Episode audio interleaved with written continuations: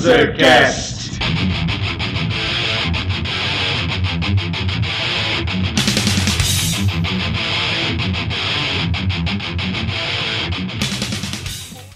Longos dias e belas noites, candangos dispostos a ouvir essa bagaça.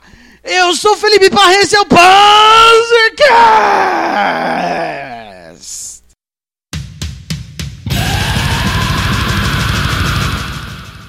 Aqui novamente estamos com a alpaca mais rápida do deserto do Atacama chileno.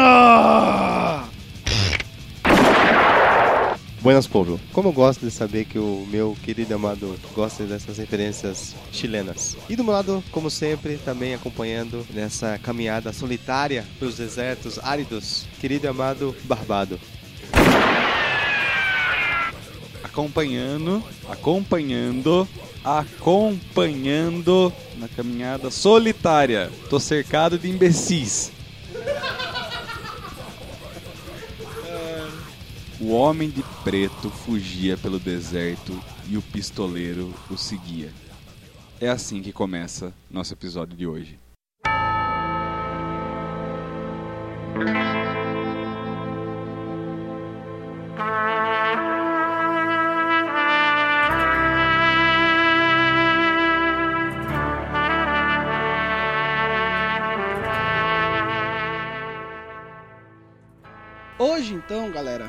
Gente vai falar sobre a saga do grande pistoleiro Roland Deschain e o seu caminho até a Torre Negra.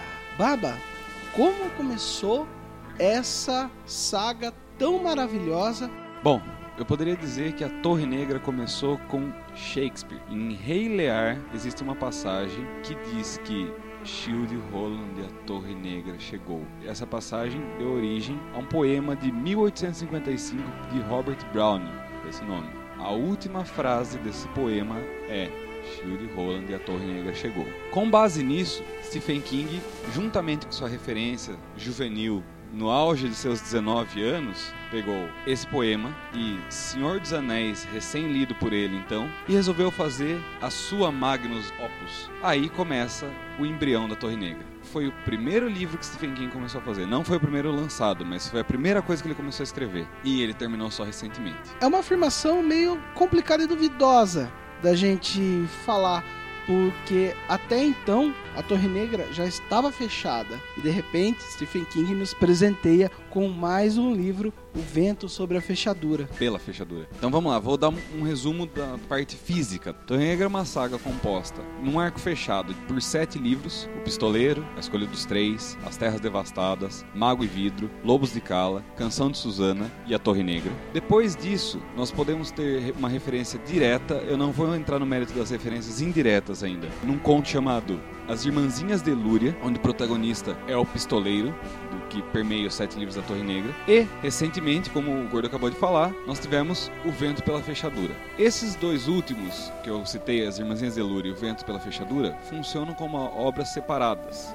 Mas é lógico que para quem leu a saga vai ter um sabor completamente diferente. Em outras mídias, nós temos também alguns arcos de quadrinhos. No Brasil já foram publicados Nasce o Pistoleiro, O Longo Caminho para Casa, Traição, A Queda de Gilead, A Batalha da Colina Jericó. E em inglês, nós temos The Journey Begins, Little Sisters of Eluria, The Battle of Two, Waystation, The Man in Black e outros ainda por vir. Bom, já está aqui definido o que existe lançado, então nós podemos partir para a ideia do cast, que é não esmiuçar a obra, e sim dizer por que, que nós temos um carinho tão grande por ela. Quando você começa a ler a Torre Negra, a primeira sensação que você tem é Estou perdido. A primeira frase do livro é a frase que eu falei no começo do episódio.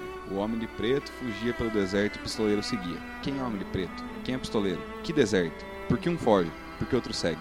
Abre informações que simplesmente você não tem o reconhecimento do signo. E isso te instiga a levar você para outros caminhos, junto com o nosso querido e solitário pistoleiro. O que é legal do pistoleiro é que nos quadrinhos foi uma, uma definição muito boa que existe nas primeiras páginas dos quadrinhos para trazer um leitor um pouco menos é, talvez maduro para aquela realidade. Pistoleiro é a epítome do herói. Ele é a- aquela figura que não necessariamente é um pistoleiro, mas é o protagonista, o cara solitário com aquela jornada árdua. Isso é o pistoleiro. Ele é uma metáfora. Só um ponto sobre os quadrinhos. Eu, infelizmente, não comecei a ler os livros, mas li o arco que saiu aqui pela Panini é, em quadrinhos e eu tinha acabado de jogar um videogame chamado é, Red Dead Redemption. Tava com essa sede ainda de western, que eu sempre fui fã. E entrei a fundo com, né, né, nessa história. E às vezes eu tenho até um pouco de raiva até que, assim, eu sou culpado disso mesmo, pois eu, eu vejo Barbado e Vossa Voluminosidade conversando sobre os livros, eu fico boiando, fico mancada. Eu tenho que ter vergonha na cara e ler esses livros. E uma jornada solitária do próprio Roland, literalmente. Não importa aonde ele vá, com quais pessoas ele esteja, ele sempre vai ser solitário, porque o objetivo dele é somente para ele. Nas próprias palavras do Homem de Preto, você vai encontrar a Torre Negra e vai encontrar a morte, mas não para você, pistoleiro. Recentemente tentei definir para uma pessoa que me perguntou se era uma, uma, saga boa ou não de ler. Eu tentei explicar em poucas palavras. Eu vou tentar reexplicar. É uma saga de Velho Oeste, na Terra-média do Tolkien, onde o protagonista é descendente do Rei Arthur. Absorvam isso. Tentem colocar essas três coisas. Daí eu vou dar uma pitadinha a mais. Um quê de Mad Max? Porque o mundo seguiu adiante. Então, tá soando enigmático, né? É exatamente isso que prende você, leitor. Quando você começa a ler, você vai estar tão perdido quanto agora que a gente tá fazendo esse cast. Por que uma saga tão interessante que prende tanto? Primeiro, por esse fator mistério. E, em segundo lugar, pela quantidade de referência à cultura pop que existe nessa série. Acho que também teria um terceiro tópico aí, que seria a jornada que cada um tem na sua vida.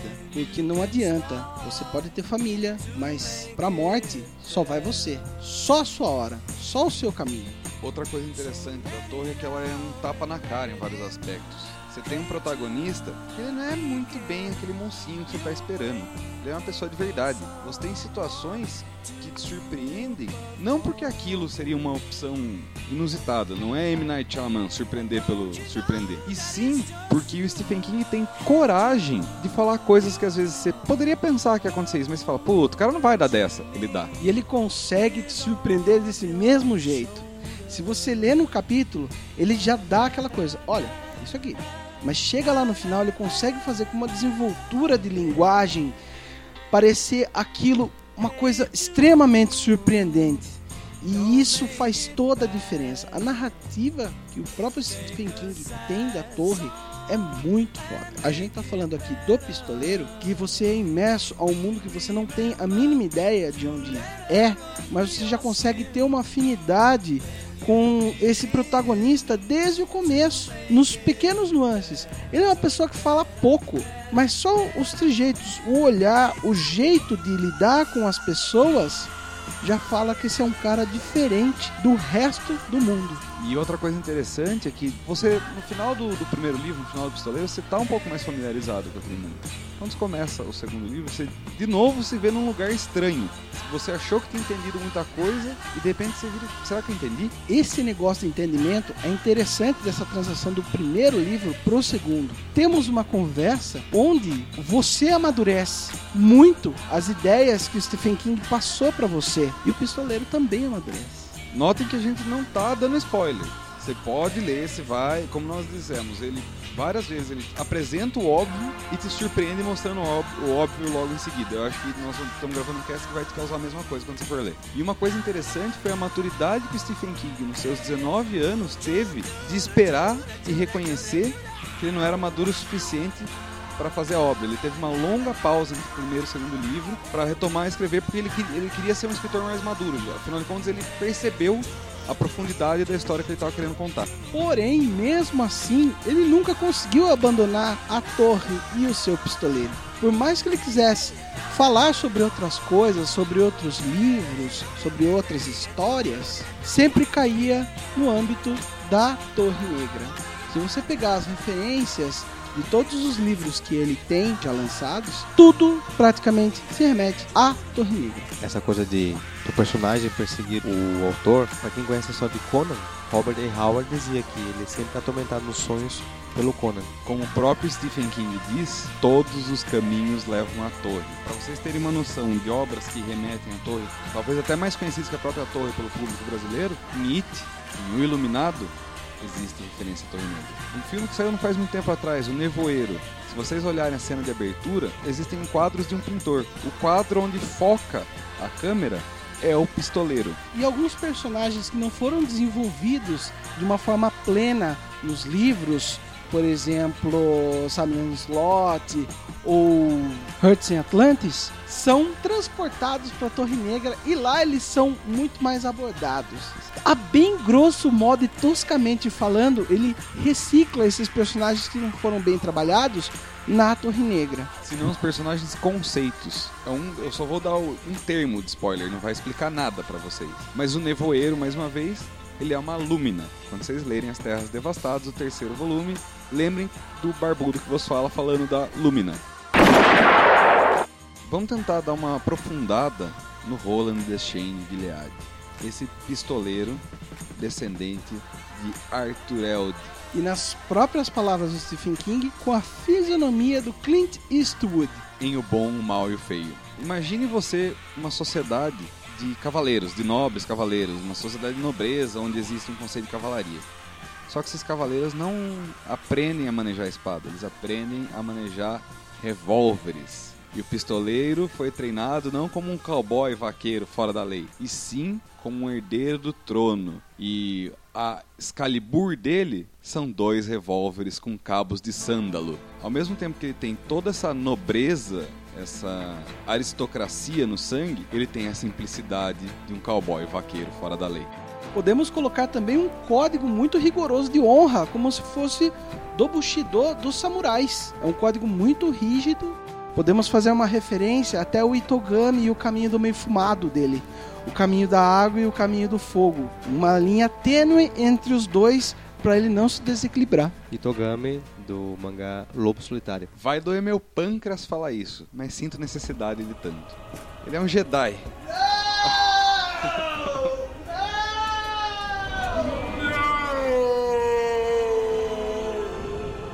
Só que um Jedi da hora. Um Jedi firmeza. E o sabre de luz dele gospe fogo mais rápido que os olhos podem ver.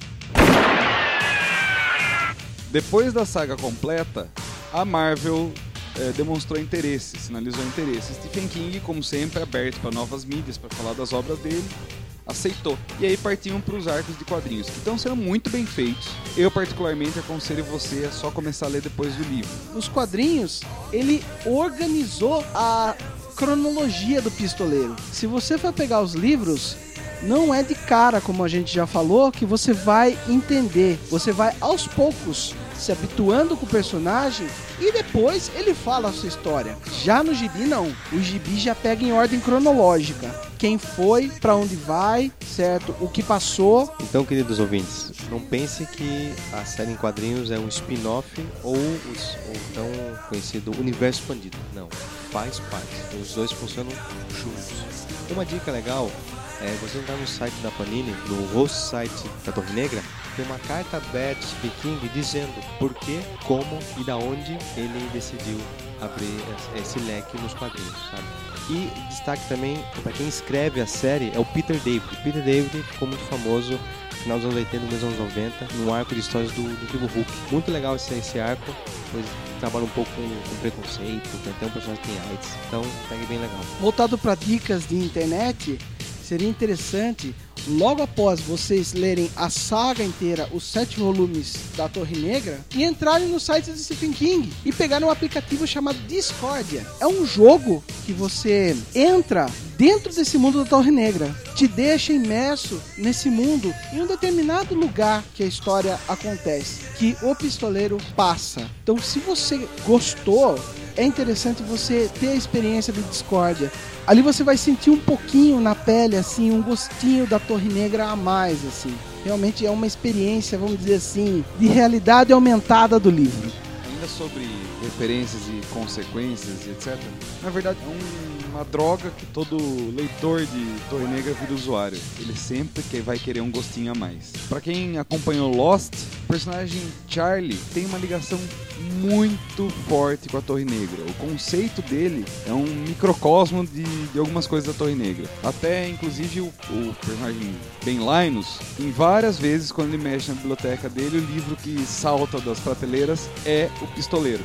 É, e aproveitando para partir para esse, esse, lado da, das telas, Torre Negra tem sido comentada há alguns anos de uma adaptação. A MGM já estava praticamente certa em fazer três filmes alternados por duas temporadas de uma série, uma proposta ousada e extremamente interessante, porém isso foi para gaveta. Hoje em dia a HBO sinaliza interesse em adaptar para uma série televisiva. E isso cria uma animação nos leitores de Torre Negra muito grande. Do mesmo jeito que essa história atormentou Stephen King durante 30 anos da vida dele, a partir do momento que você lê alguma coisa sobre a Torre Negra, você fica com essa mesma tormenta na cabeça, com essa mesma ansiedade em saber o que vai acontecer, em saber qual é o desfecho da coisa. Stephen King muitas vezes durante a vida dele inteira, ele recebeu cartas de pessoas que estavam em estágio terminal de doença, falando: Olha, estou doente, não vou conseguir ter tempo de vida para ler a sua obra. Me conte qual é o final do pistoleiro. E o Stephen King simplesmente fala: Eu não sei, ele não tem o domínio próprio sobre a história.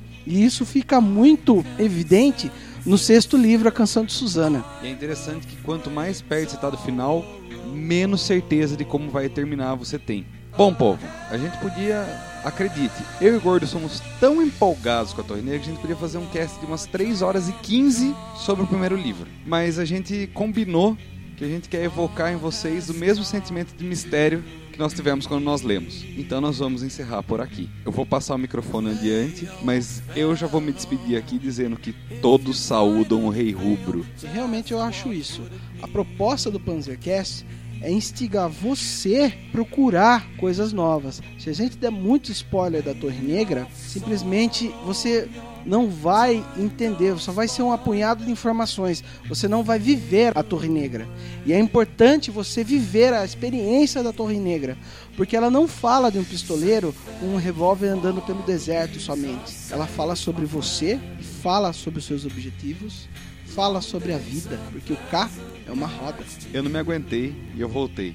Você que está ouvindo e despertou o mínimo interesse, ouvinte, vá, pois existem outros mundos além desses.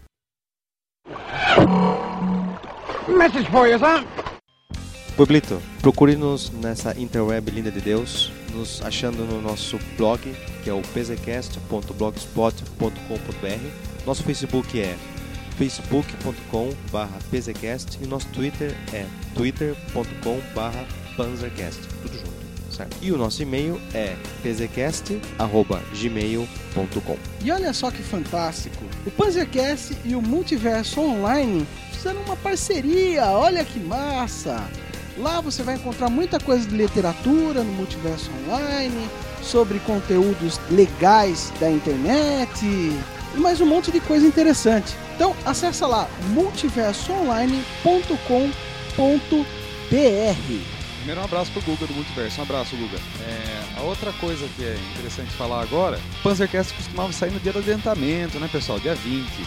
Agora nós demos uma aprimorada. Assim como você gosta de receber em outro dia, nós vamos fazer você receber Panzercast outro dia também. Você vai receber no dia do adiantamento e no dia do pagamento a partir de agora. Todo dia 20 e todo dia 5 tem Panzercast novo no ar. E agora, chileno, leia os e-mails que a gente recebeu lá no nosso blog. Bom, temos dois comentários aqui no blog. O primeiro é do Leandro Almighty. Um grande abraço pro Leandro Almighty. Pra quem não conhece, ele é um podcaster do Podtrash. Foi no nosso episódio de Assemblança, episódio número 7. Ele diz: Gostei bastante do Martes. O final é sensacional e foram felizes em não explicar demais. Ainda não assisti ao X-Drummer, mas já está no topo da lista de prioridades. No mais, curti o cast e vou catar nos episódios antigos para ouvir. Abraço. Olha só, nosso querido estagiário de bermudas, chinelos e tênis verde, grande Almighty do nosso querido Podtrash. Almighty, mete o pé, que vale muito a pena, como eu disse para você. X-Drummer na cabeça, meu velho. E precisamos gravar de novo, porra. E o outro veio do Alan, que ele disse o seguinte: dois bons filmes. Martyrs é um dos que mais gosto dessa nova safra de horror francês. Só um detalhe: foi citado o Aftermath como filme francês. mas na verdade ele é espanhol. Olha lá, já tomamos já uma errata, hein? Bom, que legal, né? Enfim, o cinema europeu em geral tá cheio de filmes sangrentos e doentios. Mas é isso aí, continue assim, abraço. Muito legal esse toque do Alan, que reforça uma coisa que a gente tem muito clara no Panzercast. Nós não somos donos da verdade.